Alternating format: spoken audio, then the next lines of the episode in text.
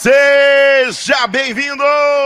Para você que se liga no Super Lutas, estamos chegando com o nosso podcast Super Lutas de número 128. Sim, senhores, estamos no feriadão aqui presente depois de um cara que foi o sábado pra piscininha, amor, né? Você pode ver, tá douradinho, tá queimadinho, mas tá na área.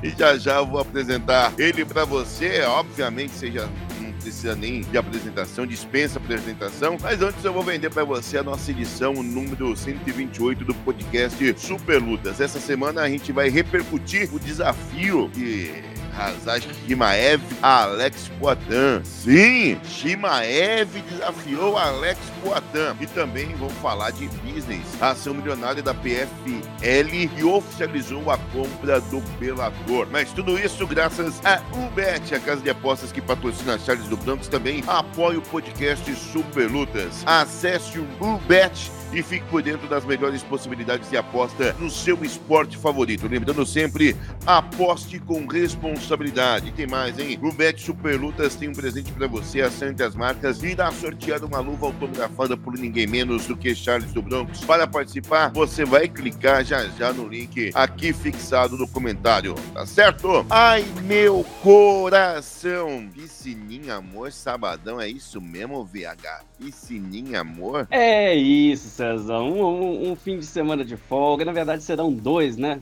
Já que essa semana a gente não tem evento do UFC, isso é raro. É raro para todo mundo que trabalha no jornalismo esportivo, né, Cezão? Vou falar no geral, vou trazer todos os amigos aqui pra história. Se a gente ter dois fins de semana de folga, é muito raro de acontecer. Aproveitei bem, Cezão. O domingo foi de uma ressaca monstruosa, mas vale, né? Vale. Aproveitei bastante, mas agora estamos de volta aqui. Vamos repercutir o que a gente tem para falar aí essa semana. A gente começa. Eu pensei, Cezão, que a gente ia ter uma semana tranquila né? Já que não temos evento, claro, no sábado. Já já a gente fala alguma coisinha que vai acontecer na sexta-feira que é muito divertida, muito legal. E, poxa, vamos lá, vamos levar mais tranquilamente. Aí Shimaev vem com uma proposta indecente aí pro Dana White, envolvendo Alex Poitin. E na sequência, agora na gravação, lembrando que a gravação está sendo feita na segunda-feira, dia 20 de novembro, a PFL oficializa a compra do Bellator, né? Muito para conversar sobre isso também, além da agenda e das notícias da semana. Então vamos lá, Cezão, estamos só começando. Chega aí, deixa o like. Olá, pessoal do chat. Vamos participar aí, que nas últimas semanas né, tem sido muito divertida a interação do chat, muito importante a participação de vocês. Então fica o convite. Vamos lá, sempre pedindo respeito uns com os outros, mas vamos então trocar essa ideia. O espaço é de vocês e vamos lá. Ah, sem dúvida. Já chega daquele jab de canhota no like, ó, like like, cruzadinho no like, isso, overkate no like, cotovelada de cima para baixo no like, ajuda a gente no like, vamos que vamos fazer este podcast. E o fim de semana, repito, inteiro, como o BH já disse, é de folga no UFC, mas Hazak Maev fez questão de agitar os ânimos dos fãs do MMA. No X, eu não falo mais X e continuo falando Twitter. O lutador dos Emirados Árabes enviou uma mensagem direta dando White, pedindo um confronto contra o novo campeão dos meio pesados, Alex Poitin. A promessa do UFC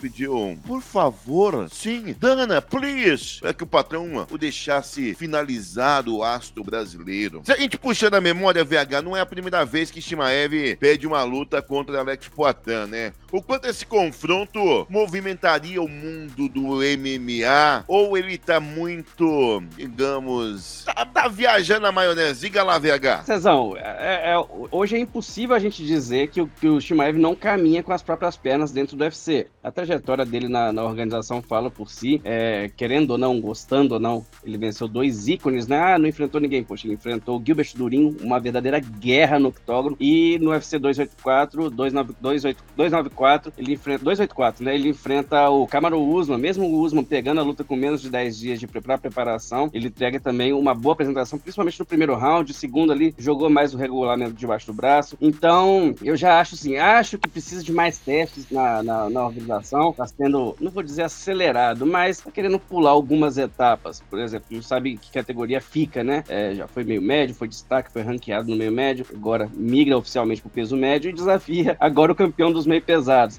Mas é impossível a gente dizer que o Kishimaev não tem fama própria e não está sendo é, carregado apenas pela fama de nocauteador ou de um cara bom de wrestling ou de um, apenas um queridinho. No começo foi assim, eu entendia dessa forma, era um cara que tinha todo o potencial do mundo e, e acabou virando naquele início um, um, um, protegido do Dana White, vamos colocar assim. Depois começou, é, os, os desafios começaram a aumentar e ele entregou os resultados, manteve a invencibilidade. E é impossível a gente dizer que não seria uma, um grande confronto contra o Alex Poitin. O Alex Poitin hoje é, é, realmente um astro do UFC, um campeão, duas vezes campeão, campeão do peso médio, campeão do peso meio pesado. É, eu não sei se o momento seria esse, mas se a pergunta foi se agitaria, se faria o nosso coração palpitar, o meu sim, César, vou ser bem sincero, adoraria ver essa luta, mas ainda acho que o, o Shimaev tem etapas a cumprir na organização antes de fazer esse tipo de desafio. E quem sabe, né, voltar voltar aquela frequência alta que ele teve desde, desde o seu início lá no Brave, que, que lutava muitas vezes por ano. Depois foi diminuindo o ritmo, no, não sei se uma cautela, uma postura ali mudada para é, não correr o risco de, de uma eventual derrota, mas pisou no freio, isso é fato. E agora fazendo desafios muito.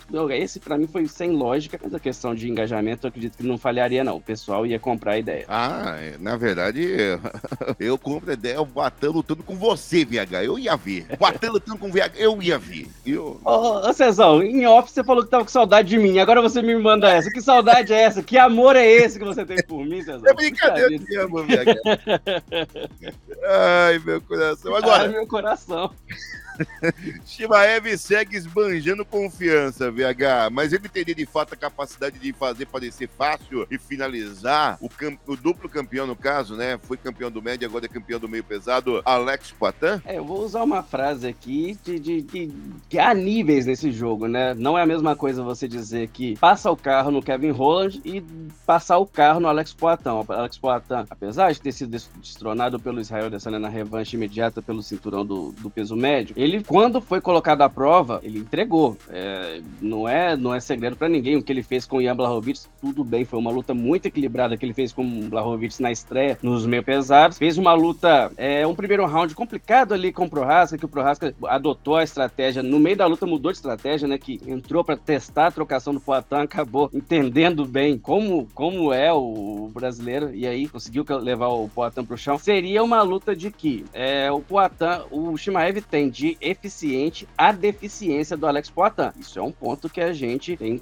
lógico, que evidenciar. No entanto, eu já vi o Alex, o, o a gente viu o Shimaev balançando contra o Gilbert Durin, e isso não é um demérito pro Durin. Eu tô falando de Poitin tá duas categorias acima. E é, a gente discutiu muito sobre isso no podcast passado. Para mim, é, se, já é top 3 dos melhores trocadores que o UFC já viu. Quem sabe que o MMA já viu. Então, o, o Shimaev não poderia entrar como um louco ali nas pernas do, do Poitin é, para entrar em queda, porque trocar de igual para igual não, não tem condições, não tem condições nenhuma. Ô César, pelo menos nesse momento eu acredito que não. O Shimaev é um atleta em evolução, o Poitin em trocação, ninguém tem nada o que ensinar para ele, é um atleta pronto, uma lenda do kickbox. Então, o, passar o carro no Poitin, eu acho muito difícil que acontecesse. A gente já viu acontecer muitas coisas no MMA, mas hoje, vendo o cenário, vendo o que o Poitin já fez, acho que entregaria a luta, os dois fariam uma luta sensacional e a gente poderia ver pela primeira vez o Shimaev com cautela no octógono, porque aos poucos o nível vai subindo e ele tá entendendo também. Ele é um lutador, na minha opinião, não vou dizer fenomenal, mas eu acho espetacular o Shimaev. Mas tá longe de ser ali, é, a gente pode considerar um dos melhores da história. Tem condições para isso? Na minha opinião, tem. Mas tá longe ainda, tem muito adversário para enfrentar e o nível subiu um pouquinho, ele já teve certa dificuldade. E hoje o Poitin é o cara da elite do MMA. Não é porque ah, o Poitin é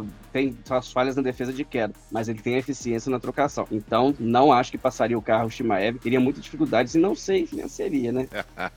é, porque se entra aquela esquerdinha, hum, quer ligar, hum. Mas agora é o seguinte, né? O Shimaev, que era a categoria meio médio, tá no médio, acho que não ficou claro em qual categoria o Shimaev gostaria que essa luta fosse casada, né? O melhor para ele seria no peso médio ou ele tem é, pedigree para bancar em enfrentar o Poitin nos meios pesados, CH? É, ele não deixou claro aonde ele gostaria que essa luta acontecesse. No peso médio, é hoje a casa dele. E o Poitin, não sei se desceria, a gente sabe, ele já falou publicamente isso, que o corte de peso era muito severo para ele. Então, dificilmente eu, eu veria o Poitin voltando pro peso médio, a não ser que fosse uma proposta extraordinária, né, Cezão? Aquela que você pode se aposentar e garante o futuro dos seus filhos, netos, e aí, amigo, não, não tem. A, a, família é o primeiro lugar. Pro, pro, pro, falando no cenário do Shimaev, que foi quem desafiou, essa luta seria melhor para ele no peso médio, já que teria a vantagem do peso. Hoje o Shimaev é um, é, o Shimaev é um peso médio natural, né? E o Poatan é um meio pesado natural. Então o Poatan teria aquele corte de peso e a vantagem ficaria é, do Shimaev. Agora, se ele tá falando de meio pesado e fosse uma luta pontual ali, sem uma preparação para subir de peso, assim como aconteceu com o Israel Adesanya quando foi enfrentar o Blachowicz, que chegou muito abaixo do peso do adversário e foi extremamente prejudicado por isso. A, a, a equipe pecou, né, já que tinha uma janela pequena, porque subiria para o meio pesado e voltaria para o peso médio para defender o Israel Adesanya naquela época. Então o Shimaev para subir de bate e volta, então a vantagem do peso estaria com o Poatan, já tá,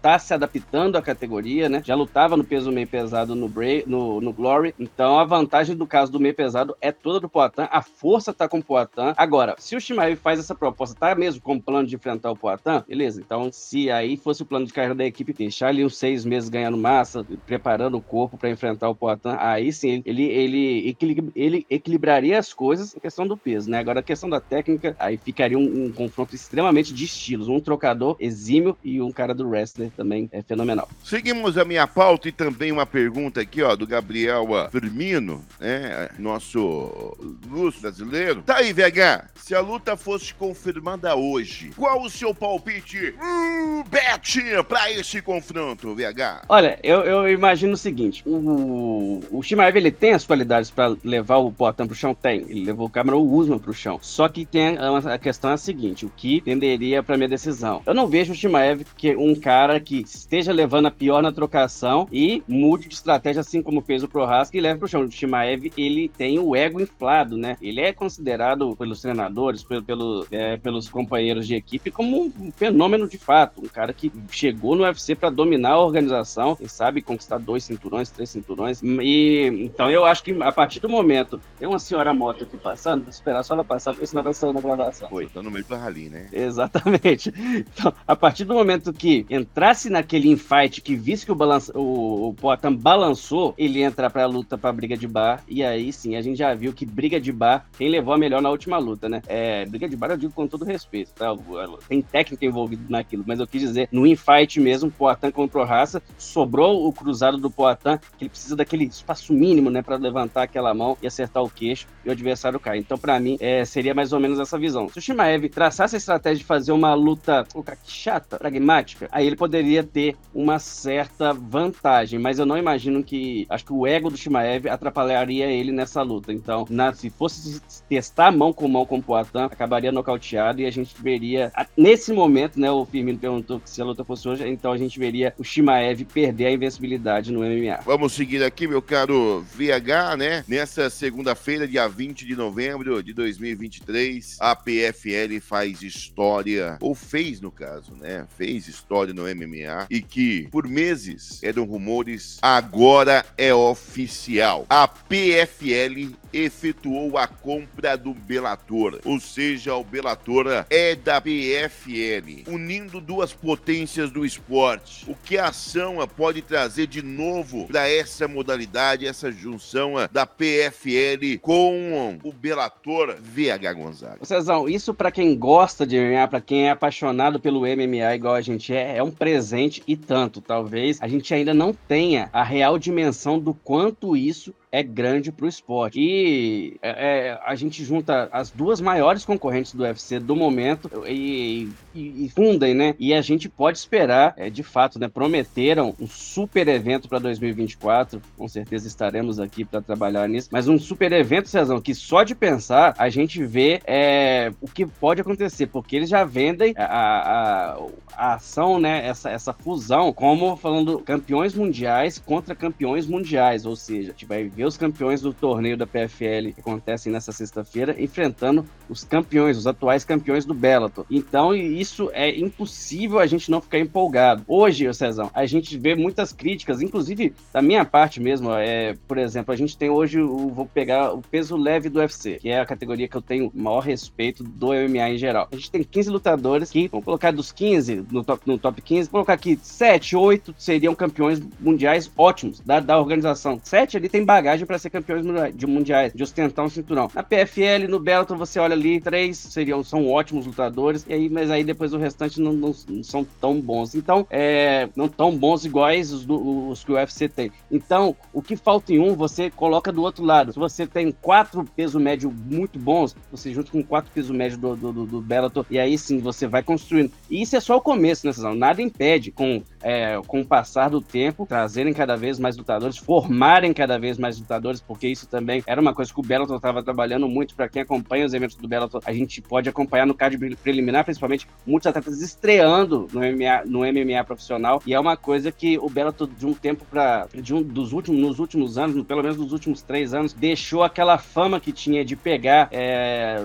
não vou usar resto que eu acho desrespeitoso com o atleta, mas aqueles que não estavam mais no seu auge, que tiveram passagem pelo UFC, que tiveram passagem pelo Pride e chegavam lá em fim de carreira no Bellator não conseguiam e não conseguiam repetir os feitos do passado e o Bellator por muitos anos seguiu com essa filosofia. Olha, eu vou trazer uma lenda aqui e vocês comprem o nosso pay-per-view. Depois que mudaram essa chave, viraram essa chave de fato, passaram a, a administrar a coisa de uma outra forma. E agora a PFL pega o Bellator talvez no, no âmbito esportivo, o melhor, a melhor fase do Bellator. Você tem nomes como o Edi Maqui, o, o Sérgio Pérez, o próprio Usman Patrício. Então, é, a PFL compra. Eu não vou entrar na questão econômica, Cezão, até porque eu não tenho gabarito para isso a gente não tem acesso a valores. Mas na questão esportiva, uma jogada espetacular que teve a PFL de comprar os direitos do Bellator. E fique bem claro, o Bellator não acabou, tá, pessoal? O Bellator vai seguir com o nome da marca, é, vão fazer eventos pontuais. São oito eventos com é, o nome Bellator ao longo do ano, ao longo da temporada 2024. E, lógico, a gente vai ter essas, essas é, copromoções, né? PFL e Bellator. E essa parte é que, eu, que tá me empolgando mais. Citou do UFC, e obviamente a diretoria do UFC está de olho, né? Nessa manobra feita pela PFL, né? Sua concorrente. E Dona White, sua equipe, é, é, tem que prestar atenção, precisam ficar preocupados, pode incomodar a líder de mercado. O que, que você acha, VH? Sem sombra de dúvida. Olha, no curto prazo, Cezão, acho que ninguém tira o posto do UFC. Muito difícil. O UFC, é, essa consolidação veio ao longo dos últimos 30 anos, né? Lembrando que o UFC completou 30 anos na semana passada, desde o primeiro evento lá com o Royce Grace campeão do torneio, ainda na, na forma, na forma de torneio. É, então, nesse curto prazo, muito difícil que ameacem o reinado do UFC. Afinal de contas, são muitos anos, muitos campeões que passaram por lá, muitos grandes atletas, mas é impossível e inegável, Cezão, que é um sinal amarelo, sinal de alerta ligado. Nos próximos anos aí a tendência é só crescer, porque quem gosta do esporte vai querer acompanhar. Quem não gosta, né, Cezão, de ver uma grande luta com grandes lutadores. E a PFL tá é, fornecendo isso para quem gosta do esporte. Ah, a gente via ali, às vezes, um card preliminar do Bellator ruim de assistir, vamos falar a verdade, né? Ruim de assistir mesmo. Você fala, puxa vida, o que, que eu tô fazendo aqui? e, e, as, e, o, e a PFL, com esse formato desde torneio,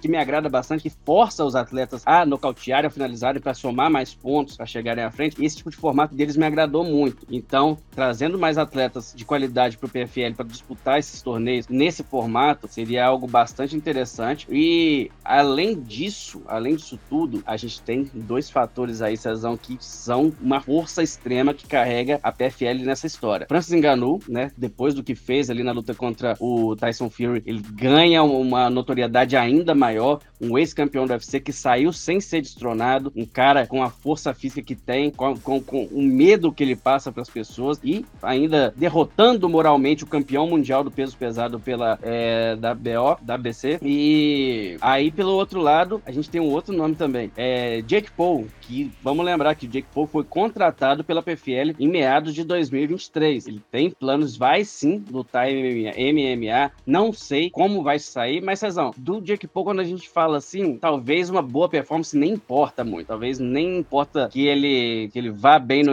no MMA. Muita gente vai assistir para ver ele tomando, não sei se eu ia falar uma palavra aqui, mas tomando é, um, um atraso no MMA. Muita gente ia comprar o, o pacote para assistir isso, para ver. Quem sabe ele passar vergonha ou quem sabe chocar o mundo, como fez, né? Quando enfrentou o Anderson Silva, que eu, eu achava que aquilo ali ia ser serviço dado pro Anderson. É, mas então esses dois, esses, essas duas potências do, do da PFL, que para mim foram é, contratos extremamente inteligentes que fizeram, ajudam a, a promover o evento. Não lembrar, o, o Jake Paul hoje tem mais de 20 milhões de seguidores no Instagram, isso aí carrega muita gente. O Francis Enganu, com a vitória contra o Tyson Fury, também carrega muita gente. Então, o UFC não deve ter medo, mas tem muita gente boa lá trabalhando que com certeza, Cezão, nesse momento, a partir de hoje, é 20 de, de novembro, já está trabalhando para tentar minimizar qualquer dano futuro. Mas medo ainda não. Curto prazo, o UFC vai seguir soberano, mas agora ele já tem uma sombra que era, estava crescendo e agora segue, tá maior. Cezão. Perfeito, perfeito. Esse é o nosso VH Gonzaga. Acho que falou muito a respeito é, em relação a, a, a, essa questão e, claro, é mais oportunidade, né, para novos lutadores, novos talentos. Lembrando que esse podcast tem é,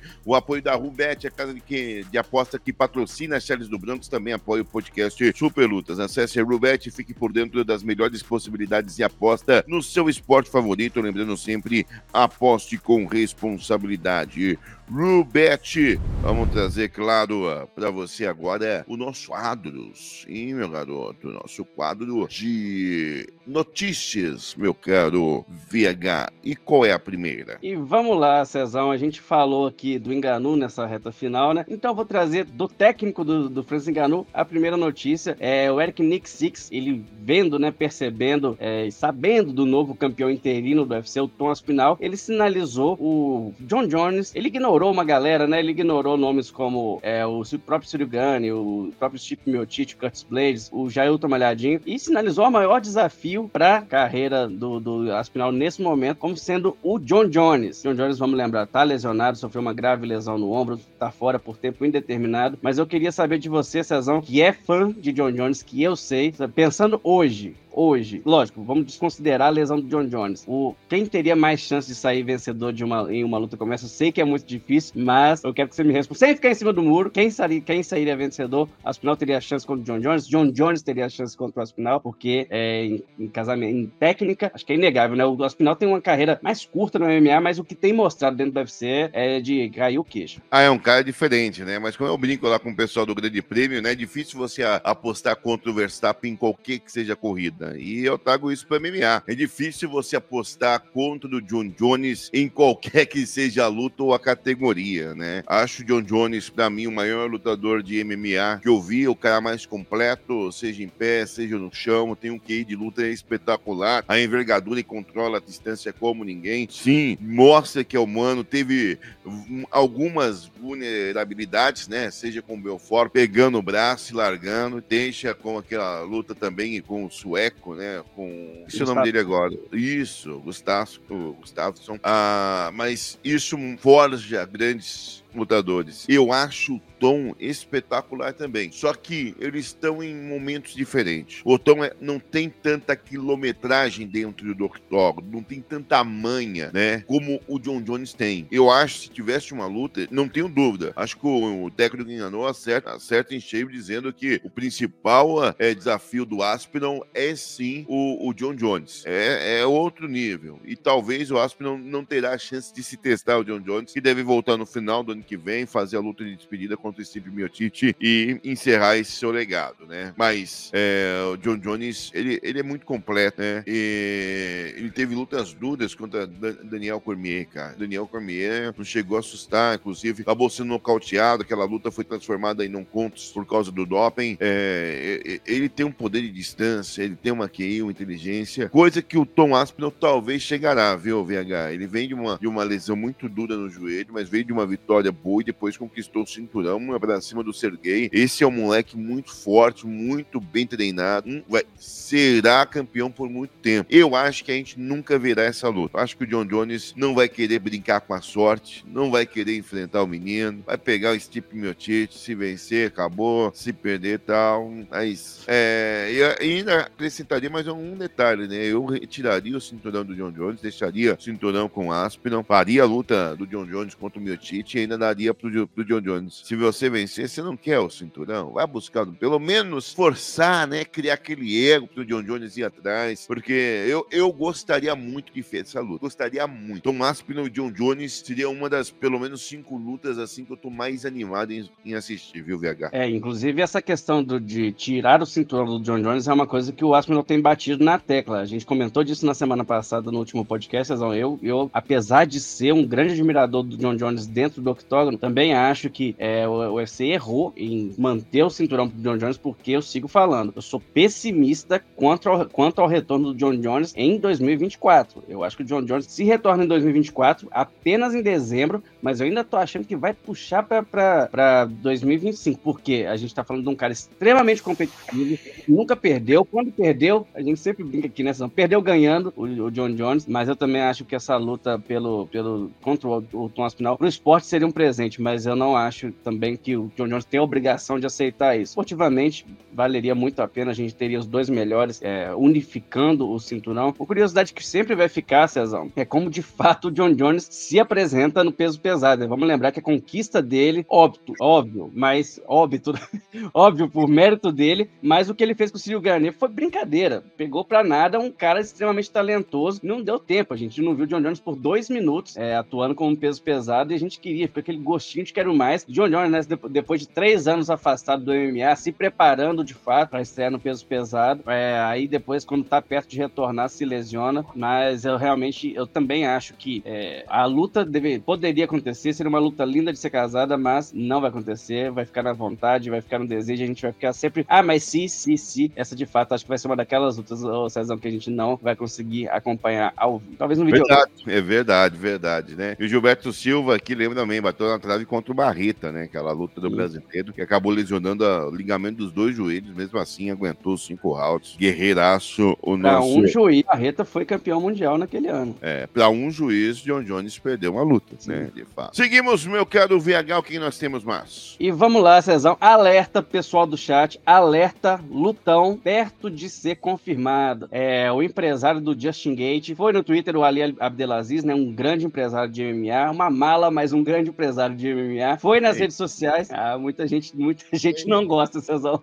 Muita gente não gosta do Ali, mas é, na questão de promover seus atletas, promover as lutas, pouca gente faz melhor. E ele chegou lá e perguntou: quem quer ver Justin Gate contra Max Holloway em 17 de fevereiro pelo cinturão BMF. Vamos apontar aqui o cenário para os dois. O Justin Gate hoje é o número 2 no ranking do peso leve, atrás apenas do Charles, do Bronx e do campeão Islam Makhachev. E o, o, Max Holloway, que já eu sempre falo isso aqui, nesta casa, neste site, neste canal, todos amamos Max Holloway porque é um grande fenômeno para mim do MMA e que não consegue. A única coisa que Max Holloway não consegue fazer no UFC é vencer Alexander Volkanovski e o resto resto todo mundo ele ganha. Então tá nesse ato. O que fazer? Já perdeu três vezes por, três vezes por Volkanovski. O que a gente vai fazer com ele? Quem sabe essa seja a saída, Cezão. Uma super luta contra o Justin Gate. Então o Max Holloway subiria de novo pro peso leve. O, Ma o Holloway já disputou o cinturão interino do peso leve contra o Dustin Poirier. Lutaço. Uma luta muito boa mesmo. É, isso a gente tem sempre que reforçar. Então a gente tem essa possibilidade de acontecer. Essa luta não, não foi é, fofoca. É o, é o próprio empresário dando a ideia. Se ele deu a ideia, Cezão, ele não ia fazer isso à toa. E então eu queria saber de você o que, que você acha, qual o tamanho dessa luta para os atletas e para os fãs de, de MMA. Tá mutado, Cezão. ah, coração, voltei? Ah, meu coração voltou. Esse computador hoje está daquele jeito. Ai, meu coração. Vamos lá então, VH. É, eu tava falando que no Imute, né? Comecei ontem. É, peço desculpa pessoal aí no chat.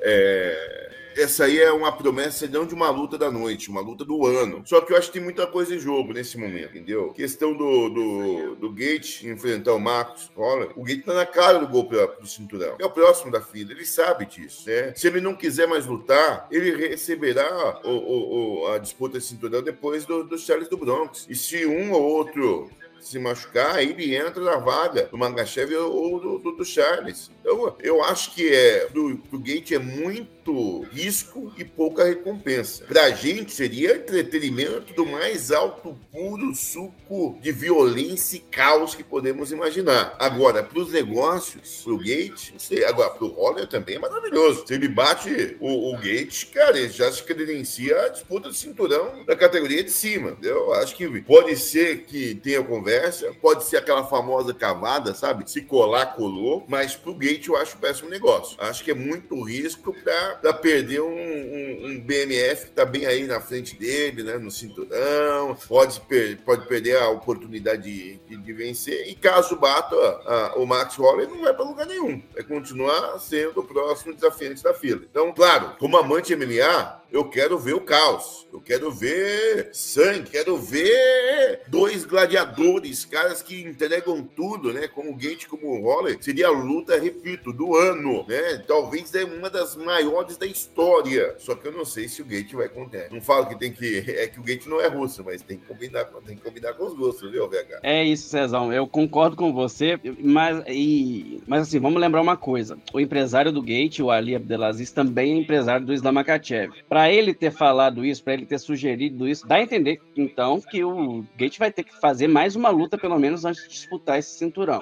Isso pode dar a entender que ou o Makachev, o Makachev deve fazer essa revanche com o Charles do Bronx. Caso perca, uma revanche imediata talvez seja dada ao, ao russo, e aí atrasaria ainda mais a vida do, do Justin Gate. E caso o Makachev volte a vencer o Charles do Bronx, talvez buscar o cinturão do meio médio. Aí sim atrasaria também a vida do, do Islam do, do Justin Gage. Agora, pro lado do, do Max Holloway, só tem a ganhar, né, Cezão? Você disse, se ele vence o cinturão BMF, conquista o cinturão BMF, ele pode disputar o cinturão dos leves. Mas não só isso, Cezão. Eu acho que se ele conquista esse cinturão do, do peso do, do BMF, ele recebe a sonhada chance de fazer essa tetralogia com o Alexander Volkanovski, porque você vai ter vencido todo mundo que o UFC te colocou para lutar, promessas da organização, promessas do peso pena, e aí você pode de novo, então, olha, vencer todo mundo que você quis, vocês me colocaram para enfrentar, conquistei o cinturão contra um cara da categoria de cima, sou o lutador do dono do cinturão BMF, que é o mais casca-grossa do MMA, e por que não, então, dar essa chance, né? Porque já recupera um pouco do interesse. Nunca deixou de ser um ótimo lutador, Max Holloway. Mas, lógico, perder três vezes pro mesmo cara, é difícil a gente ter uma quarta luta. Mas com esse cinturão simbólico, talvez mude alguma coisa. E vamos lá, Cezão, como a gente falou lá no começo no, do nosso podcast, esse sábado não teremos evento do UFC, fim de semana de descanso para todos nós, mas não precisa ficar triste, porque tem uma... Você vai estar de folga de novo, VH, só para entender. Estarei de folga de novo, piscininha, né? Mas eu acho que dessa semana não vai ter piscininha não, Cezão, vai estar tá chovendo. Provavelmente vai estar tá chovendo, já tá armando uma chuva aqui agora. Mas se abrir um solzinho, ô Cezão, mineiro não pode ver água que a gente está entrando, tá tudo certo. E... É, já disse, a piscininha pode ser só de canto ali, a cervejinha tem que ter, aí isso aí a gente não abre mão não. E vamos lá, então, é, se no sábado não tem evento, na sexta-feira tem uma coisa muito legal para todo mundo que ama esse esporte. Sexta-feira acontecem as finais da PFL, então temos evento para assistir. Ao todo o evento conta com seis finais e premiam com não só com o cinturão, mas aquele sonhado cheque de um milhão de dólares. Resolveria sua vida, Cezão? Um milhão de dólares? Olha, vou falar uma coisa para você. Eu com um milhão de dólares, Eduardo Oliveira ia me procurar muito, viu? me acha, né? Me ache, mamãe. Me ache, papai. É isso. E vamos lá, então. Na luta principal, o canadense é Olivier Albi Macier ele tenta o bicampeonato no peso leve, vai enfrentar o Clay Collage. É, no peso pesado, luta co-principal, Renan Problema, brasileiro Renan Problema, vai enfrentar o Denis Gustoff. É, a nossa Larissa Pacheco tenta o bicampeonato no peso leve contra a Marina Moknatkina. O Sad Bolsi também tenta o bicampeonato dele no meio médio, vai enfrentar o Magomed Magomed Krimov. No rápido, hein? Essa foi boa. O brasileiro Gabriel Brava busca o título inédito no peso pena. Ele divide o octógono com Daniel Pinedo. Nos meio pesados, o Joshua Silveira, filho do Conan Silveira Silveira, o treinador da América Top Team, vai enfrentar o Impa Kazanganai. O Impa Kazanganai que é aquele cara que tomou aquele nocaute histórico do Rockin' Buckley lá em 2020. Lembra desse, Cezão? Aquele que o Buckley segura a perna assim e gira o golpe Ah, ninja, sobe com o calcanhar. Perfeito, um dos nocautes mais lindos da história do MMA. O Kazanganai agora, então, tá no... no Tá, no de ser lembrado por isso, né, o VH? Pra sempre, pra sempre, Cezão. Infelizmente pra ele. Mas aí, ó, tá disputando é, o cinturão no meio médio. Quem sabe ganha aí o, o um milhãozinho aí pra conta, Cezão. Pode aí, tá tudo certo. E agora vamos lá. É, o evento que encerra a temporada 2023 pra PFL conta com 12 lutas programadas. Tem previsão de início pras 19 horas com card preliminar e 10 horas da noite com card principal. E a gente já faz o convite. Quer acompanhar superlutas.com.br. Estaremos eu e Fernando Keller. E é isso então, pessoal. Essa é a agenda da semana. Sábado, então, lembrando, não tem UFC. Não apareçam aqui no sábado que a gente vai estar em outra. A gente vai estar em outra nesse fim de semana. Na, Na sexta-feira, sim, a gente vai estar aqui. Então é essa a agenda para essa semana, Cezão. Perfeito, meu caro VH Gonzaga. Ponto final, claro, neste podcast Super Lutas, edição de número 128.